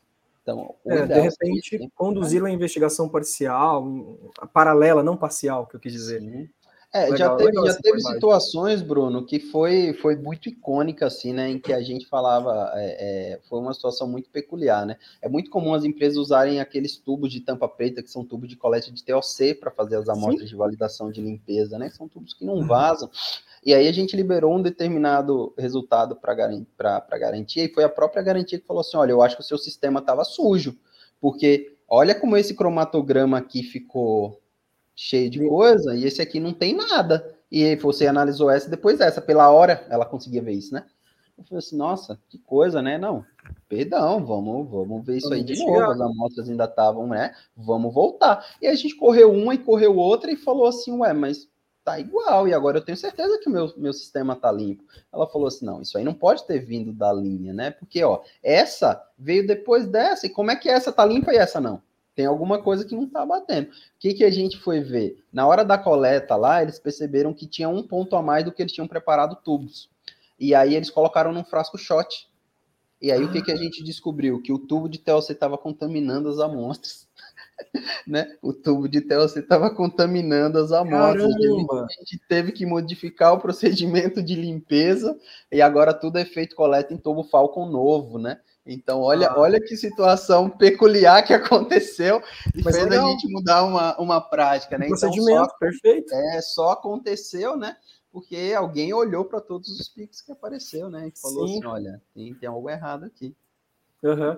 Wanderson, de novo, eu vou voltar nesse nessa questão do limite, porque assim, Bora. como eu já trabalhei um pouquinho com validação, é, eu, eu, sei mais ou menos onde estão alguns, algumas feridas. Uhum. Vamos lá. Você está com limite baixo, você precisa validar, e o seu método ele não tem uma recuperação muito adequada. Vamos supor uhum. que preparo de amostra, faz e tudo, e papapá, pipipi, ziriguidum danado, 75% de recuperação. é, é aceitável, não é, considerando o limite com o qual você está trabalhando? Muito legal, né? O 75% icônico que está lá nos guias relacionados à garantia da qualidade, né? É esse, esse valor aí de novo. Você põe o, na, põe, põe o dedo na ferida novamente aí, né? Esse, esse guia, eu acho que vale até a pena parar um pouco e falar dele, né? Esse é um guia de uhum. 2006, né? E é um guia da qualidade que discute uma porção analítica, né? Uhum. E isso precisa ficar muito claro na nossa mente. Ele não é um guia analítico que discute um item de qualidade. Ele é um guia de qualidade que discute um item analítico. Então, esse uhum. valor de 75% de recuperação que ele menciona lá e que consta nos POPs de validação de limpeza da maioria das empresas, ele é empírico. A verdade é que não, não tem referência para ele, ele, ele não consta em lugar nenhum. Mas todo mundo se prende bastante a ele, né? Uhum. Então, assim, vou agora vamos novamente vou dividir a minha resposta em benchmark e cientificamente mais correto. Vamos seguir assim, né? Como prática, de forma geral, as empresas sempre ficam insistindo em melhorar a, a, a, a recuperação até atingir o que está lá. Né? Uhum. Isso para o analítico é um gargalo, porque, de novo, né, às vezes volta naquela situação, é o 1 e o 10 não fazendo diferença nenhuma no risco, muitas vezes. Analiticamente falando, o que eu realmente preciso saber é assim, a recuperação, seja ela de 20% ou de 70%, é sistemática? Né? Porque uhum. se ela é sistemática, ela sempre acontece mais ou menos nessa mesma faixa, eu consigo corrigir ela matematicamente depois, multiplicando por uma constante, né? Se você pegar guias como o guia do mapa, né, ou, ou o guia do Imetro, né? Então, os guias relacionados à, à, garantia da qualidade do mapa de 2011, ou o DOC CGR, o DOC CGRG 008 do Imetro, eles já falam de, de fatores de recuperação para independente do seu nível de, de, Não importa se a sua recuperação foi de 95%, ela tinha que ser 100%. Você tem que falar, botar um fator matemático de recuperação que ajuste a sua recuperação para ela tinha que ser. Não importa se ela foi 20 ou 95, né? Então, assim, analiticamente falando, não me importa o nível da recuperação, desde que ela seja sistemática. Ela sempre acontece nessa mesma faixa e eu consigo ajustar isso de forma matemática por uma constante no final. É, benchmark falando, né, como prática de forma geral, o pessoal se prende bastante a esse número, tá? Sim. Então eu vou eu vou responder igual pureza de pico. Sempre que possível eu tento atender. Quando isso começa a me gerar um gargalo muito grande, eu entro para justificar. Faço um documento à parte, explico tecnicamente, né? Até porque tem referências, né? É, é, digamos assim, mais amplas nesse sentido, né? A uhum. própria tabela da OAC, baseada no trabalho de Ruiz de 1982, é uma referência analítica, né? Especificamente. Esse eu gosto dessa referência. É, é, que, que, digamos assim, aí agora já estou falando de uma referência analítica mesmo, né? Ele já compila erros de, de resultados de métodos analíticos. Então, é, é possível justificar e, e a RDC 166 permite, né?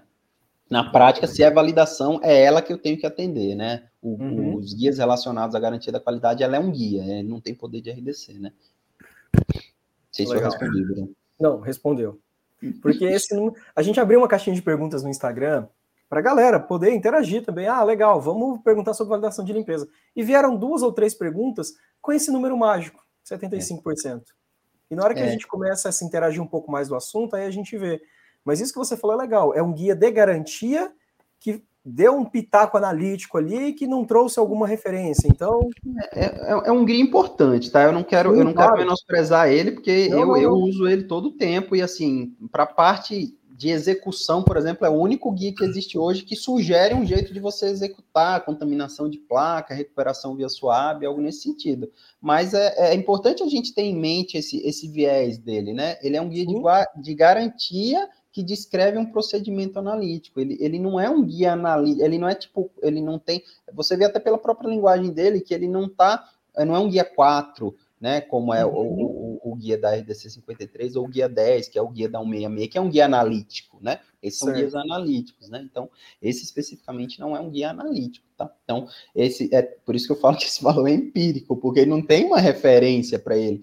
E analiticamente falando, eu, eu não consigo dizer para você que um método que recupera sistematicamente 20% e eu ajusto a concentração final a partir de um fator de recuperação é pior do que outro que recupera 75%, e eu também vou ter que ajustar por um fator de recuperação no final, entendeu? Sim. Então, eu, eu não. É, é, é, não, não faria sentido, né? Essa, uhum. De novo, aí, aí é uma abordagem enviesada, né? Estou dizendo é. que aqui é bom e aqui é ruim, mas.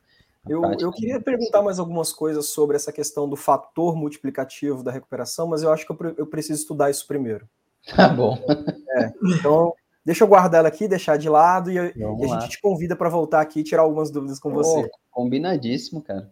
Não, o Wanderson tem que voltar aí com a gente, cara, continuar esse papo aí em algum momento aí, porque, Wanderson, cara, até aqui show de bola. Quanta informação, cara, essa que é a verdade, assim, eu estou, eu estou estarrecido aqui, cara. Assim, cara, que complexidade aí, essa, é. isso tudo aí, né? Os desdobramentos que tem. Por falar em desdobramento, Wanderson, como que tá Nossa. essa situação agora? Vamos imaginar aqui que você validou a sua fez o processo de validação de limpeza monitorando um ativo, por exemplo. E só que agora entrou em vigor, por exemplo, a RDC 667 sobre nitrosaminas. Cara, e aí? Você também tem que monitorar ela? Ou e agora? Na, na, verdade, a nossa, a nossa preocupação é, de novo, né? Essa, essa, eu não vou nem dizer que é uma ferida, porque ainda não abriu, né? Mas eu, essa é uma, é, uma, é uma queimadura que a gente está esperando doer a qualquer momento, né? Porque assim, é, e aí, aí, de novo, nem é só para farmacêutica, né? Eu acho que as farmoquímicas também estão sofrendo bastante com relação a isso, né? No sentido assim, se vamos, vamos pensar uma situação hipotética, né, em que eu, eu possa ter a, potencialmente a formação de nitrosamina no meu produto. Em teoria, essa nitrosamina poderia contaminar a linha, né? Porque se, se ela pode estar no meu produto, ela pode contaminar a minha linha. Isso significa que tudo que passar nessa linha está com risco de nitrosamina? Olha, olha que pergunta capciosa, não publiquem Boa. essa, por favor, vai que a Anvisa escuta. essa, essa, essa, é uma pergunta capciosa, né? Porque assim, uh, vamos, como é que você demonstraria que não? Porque, de novo, a avaliação de risco é baseada Nossa. em evidência né? Como é que a gente demonstraria que não? Então, assim, no contexto da farmoquímica, né, o Andrew Tisdale publicou um trabalho ano passado, né, fazendo uma, um, uma forma muito elegante, ele achou, em que ele fez uma relação de purga requerida com purga real, né? Então, ele, ele faz uma relação baseando em validação de limpeza, né? Muito bacana, em que ele diz assim, olha, uma nitrosamina, ela é, ela é, ela é um composto químico, né? Então, ela tem uma solubilidade intrínseca, uma reatividade intrínseca, que pode ser estimado. E pode ser calculado, e pode ser demonstrado, na verdade, né? Então, se for uma molécula conhecida, isso já está em literatura. Se não for, isso pode ser estimado, né? E, e, eu sei o volume, por exemplo, que eu lavo a minha linha. Então, por exemplo, qual a solubilidade da nitrosamina que pode formar? Então, isso me daria o, o quanto eu precisaria tirar, vamos supor, e com quanto eu lavo a minha linha, por exemplo. E eu poderia, e aí ele me dá um fator de segurança lá de mil. Então ele fala, por exemplo, assim: olha, se eventualmente você pode ter, sei lá, 160 microgramas é, é, é, de nitrosamina contaminando a sua linha, porque em teoria isso acontece, vamos pensar no ambiente farmoquímico, né? Você está fazendo a síntese de 1 kg de IFA e você tem uma impureza X do seu composto que reage, pode formar 160 microgramas de nitrosaminas ali naquele quilo de ambiente reacional, né? Uh, se esse 160 ficar ficar contaminando a sua linha, vamos supor que tudo que gerou ficou contaminando, você teria uma necessidade de limpeza de 160 microgramas. Quanto de, de, de água, de solvente você precisaria para lavar um volume desse? Então, você tem uma purga requerida. E aí você fala assim, olha, então digamos que eu preciso de um litro. Só que eu lavo a minha linha com 25 litros. Então, em teoria, eu tenho muito mais, eu tenho uma capacidade de, de limpeza de nitrosamina muito maior. E aí a gente poderia conduzir nesse sentido para eu não condenar a linha, né? Então ele tem um cálculo, é um trabalho muito elegante, né? Uma fórmula muito elegante que ele falou. As farmacêuticas, em, teoria, esse trabalho foca em farmoquímica, né? É um trabalho focado em farmoquímica, uh, e a farmacêutica ainda não, não incorporou ainda, né? E, eu, e assim, das poucas discussões que eu entrei no, no no, no, mundo de nitrosamina ainda não chegaram nesse ponto, mas tem alguns pontos aí bem é, que vai, eu acho que vai doer bastante, né? Então, bem por exemplo, preocupantes. É, é, é, que, é que são perguntas filosóficas, Bruno. E eu, eu adoro perguntas filosóficas, né? Então, vocês mexeram, culpa de vocês, né? Então, pensa assim, ó, todo, todo saneante é uma mina, né? É, é muito Sim. comum os saneantes serem quaternários de amônio, né? Então, é, isso é super comum, tá? Deve ser 80, mais de 50% dos saneantes são quaternários de amônio, isso é quase certeza. Então, eu já tenho uma mina na minha linha que eu uso para limpar. E se tiver um nitro no meu composto, uh. né? Você entende? Então, assim. Uh. ou seja, na hora que eu vou limpar a minha linha, eu posso estar sujando a minha linha com nitrosamido, né? Então, olha, olha a complexidade que o negócio chegou. Pode ser que eu comece a ter que estudar a estrutura molecular dos meus saneantes. Nossa, cara. Né? E assim, a maioria dos saneantes são misturas, né? Eles não, não. Se você tiver um bom fornecedor, ele vai conseguir lhe dar um panorama ainda interessante, né? Mas eles são misturas. Então, por exemplo, de novo, é por isso que a gente precisa de um trabalho a tantas mãos. A primeira coisa que a gente fez, tentar com a nossa garantia, falou: por favor, vamos retrabalhar os saneantes? Vamos tirar os quaternários de amônios da linha e, e, e não dar essa dor de cabeça para a gente, porque é uma pergunta um pouco capciosa para a gente responder, né? Por isso que o trabalho precisa ser de tantas mãos. E então, isso foi um movimento, por exemplo, que a gente está tentando já começar internamente para começar a fazer, né? Mas é para você ver como isso pode desdobrar em muitas direções, né? Quando você começa Sim. a entrar no micro ali da situação. Né? E, e, e, o legal é que o micro que você entrou ali no detalhe do nitro com a mina tá gerando ações macro muito uhum. interessantes. E às vezes mudanças simples, ah, vamos mudar o nosso saneante. De repente você vai ter que comprar, passar a comprar um pouquinho mais caro, mas olha a bomba que você se livrou. Sim. Você desarmou. É, e, e sendo, sendo bem sincero, como a gente está falando em linha, muitas vezes você nem aumentou o custo, né? Você só é. precisa garantir a limpeza, né? E, e, eu entendo que tem situações que não vai acontecer, e aí ok, a gente entra a validar o, o, avaliar o risco no micro, né? Mas é que a interdisciplinaridade, de novo, é que eu acho que é legal, né? É, a gente olhou daqui e falou, opa, será que não dá para você dar um passinho para o lado aí para a gente tampar esse risco e poder, é, e poder ir para frente sem ter que parar aqui, né? Então, essa, essa interdisciplinaridade é muito legal. Legal, legal. E aí, Tiagão? Caramba, cara, que interessante esse, esse papo aí, cara. Meu Deus do céu, Wanderson, que legal, cara. E assim, a ponta também, né? Não é só legal, né, cara? É extremamente aplicado, né, cara? Você falou um negócio, estava contando ali, eu estava pensando agora, sabe que a gente gravou um episódio, cara? Era sobre empreendedorismo. Olha só como as coisas se comunicam, cara. E, e lá na época, cara, o Álvaro falou assim pra gente: empreender é trabalhar com imponderável. Você está é, empreendendo, cara, porque você está trabalhando no imponderável já para tirar todas as possibilidades possíveis ali de dar problema, cara. Exato. Que interessante. É, isso, interessante. Isso, obrigado. Muito Não, obrigado. show de bola. Ô, Wanderson, eu esgotei com as perguntas que nós tínhamos preparado e com as perguntas que os nossos ouvintes mandaram via Instagram. Thiago, tu tem mais alguma coisa para mandar ali para o Wanderson? Eu tenho só que agradecer ele, cara, e já deixar um pré-convite aqui para uma próxima oportunidade, cara, porque realmente, Wanderson, parabéns, primeiro pela sua trajetória, cara, né, tanto profissional quanto acadêmica. É, cara, o trabalho que você desenvolve é fantástico mesmo, cara. Você é farmacêutico, cara. Eu também sou farmacêutico, cara. É admirável mesmo, assim, cara. Muito legal mesmo. Aplicabilidade. Eu tenho certeza que você vai ainda muito, muito mais longe aí nesse sentido aí, cara. A gente tem aquele costume aqui, Wanderson, de sortear um livro, né? Tiveram alguns episódios em que a gente disponibilizou um e-book aqui para a galera, inclusive sobre limpeza de colunas, limpeza de é, HPLC. E aí, dessa vez, agora vamos voltar com o sorteio do livro, cara. Então, se você tiver alguma sugestão de livro aqui, a gente vai pegar isso para poder colocar aqui para o nosso público. Ah, não, não, não existe né, um, uma literatura específica para validação de limpeza, né? Então eu não consigo. Olha a oportunidade indicar... aí que você tem de fazer o teu livro, Wanderson. Ah, cara, não dá ideia, não, velho. Eu preciso criar meus filhos, pelo amor de Deus. Minha esposa, minha esposa, eu tô, eu tô ficando com ela de madrugada, praticamente só. Mas eu, eu, eu, eu acho que isso é uma ideia muito boa, viu, Bruno? E não cutuca, não, cara. Não cutuca muito, não, porque eu sou. Eu falo que assim, de pequena basta a minha estatura, né? Eu penso muito grande. Então, quem sabe? Quem sabe? Eu acho que é uma, uma visibilidade, sim. Então, eu não consigo indicar nenhum, nenhum livro específico sobre validação de limpeza, nem sobre contaminação cruzada, tá?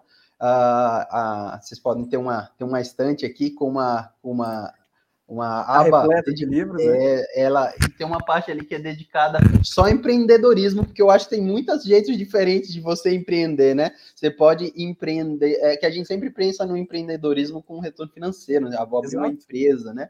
Então, eu tenho um livro que pessoalmente mudou muito a minha vida e que me fez ver assim, olha, cara, se, se você quer tomar suco de maracujá e só tem limão, toma suco de limão e vai plantar o seu pé de maracujá e uma hora você chega lá, né? Então, é. esse, esse livro pessoalmente abriu muito a minha mente, que é esse livro aqui, que é o que eu gostaria de recomendar, Inteligência Emocional. Ah, legal. Tá?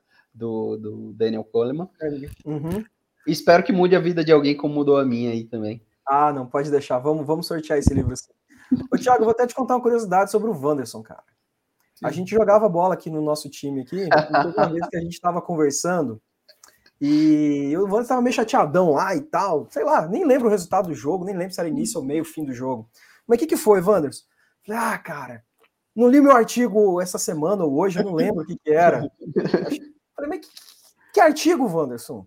Você vai fazer alguma prova, alguma coisa? Não, cara, é que eu tenho o hábito de ler um artigo aí, um artigo por dia, por semana, cada dois dias, eu não lembro a frequência. Eu falei, oi? Você tá chateado porque você não conseguiu ler o teu artigo ainda? Ah, é. Wanderson, vá, Vai jogar, vai, entra lá no time lá. Ah, cara, é, eu, eu, me lembro desse dia aí, foi isso aí mesmo, cara. Eu não, eu tinha uma, eu tinha um espaço reservado mesmo, minha agenda para fazer isso mesmo leitura de artigos. Era diária a frequência, Wanderson? Cara, eu tentava ler pelo menos um ou dois por semana, né? Principalmente é. quando, na época que hoje eu tô com um cargo um pouquinho mais administrativo, então eu transferi as minhas leituras mais para esse tipo de inteligência emocional, como lidar com pessoas, como fazer amigos, influenciar pessoas, liderança 360. eu, eu mudei um pouquinho o foco da minha leitura, né? Mas na Legal. época em que eu, que eu era mais, mais da bancada, né? Nessa época que você está falando, eu era analista sênior, né? Então uhum. eu tentava ter um hábito de ler pelo menos dois artigos por semana. E esse dia especificamente tinha, tinha dois artigos especificamente sobre qualificação de impurezas, que é, é que eu tinha que ministrar um, um, um um, replicar um treinamento que eu tinha feito, né? Tinha vindo para São Paulo até fazer um treinamento e eu não tinha consedo esmiuçar ele. Eu tava frustrado. Mas tava lá no jogo, graças a Deus. Ah, porque, tava lá, dia, tava lá. todo mundo. ah, 15 de Tangamandápio, cara, que saudade. Quinzão, é o nosso quinzão aqui, Thiago. Tem umas histórias boas para contar. E são histórias, cara. Precisamos marcar de novo agora, hein? O, o Bruno de, de ataque, o Wanderson joga do quê, Wanderson? Cara, eu era zagueiro, não era, Bruno?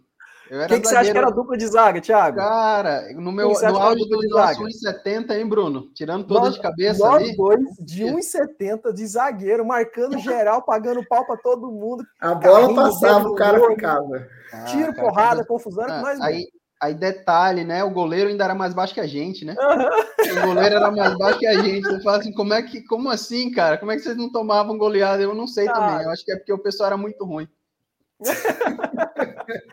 mas, ó, não, eu, tem umas histórias aí, mas a gente vai marcar um bate-papo depois para essas histórias. Vamos liberar o Wanderson aqui, Thiago. Tá com dois filhos pequenos ali para cuidar. Tem que tomar conta ali também. Tem que dar um oi para a esposa, para Cris. Wanderson, manda um beijo aí para Cris também. Saudades dela, viu? Tá ótimo, depois cara. a gente conversa. E pessoal, a gente vai ficando por aqui então com a indicação do Wanderson do livro Inteligência Emocional. Conversamos sobre validação de limpeza com esse cara que, olha, tem, tem uma bagagem muito grande e eu tô cutucando ele aqui para ele escrever um livro para a gente já já e vamos botar esse negócio para frente aí. Vamos lá, é, vamos últimos sim. recadinhos aqui, tá, pessoal? Não se esqueçam de inscrever no nosso canal, dá uma curtidinha aqui embaixo aqui, isso ajuda a gente pra caramba, beleza? Tiagão, esqueci de alguma coisa? Não, cara, é isso aí. Wanderson, muito obrigado. E fica aí o convite para uma próxima já. Já está aceito, pessoal. Obrigado, Bruno. Obrigado, Thiago. Privilégio muito grande estar aqui com vocês falando de um tema tão relevante assim, cara. Show de bola. Pessoal, a gente vai ficando por aqui então, beleza? Valeu, até a próxima. Tchau, tchau. Valeu.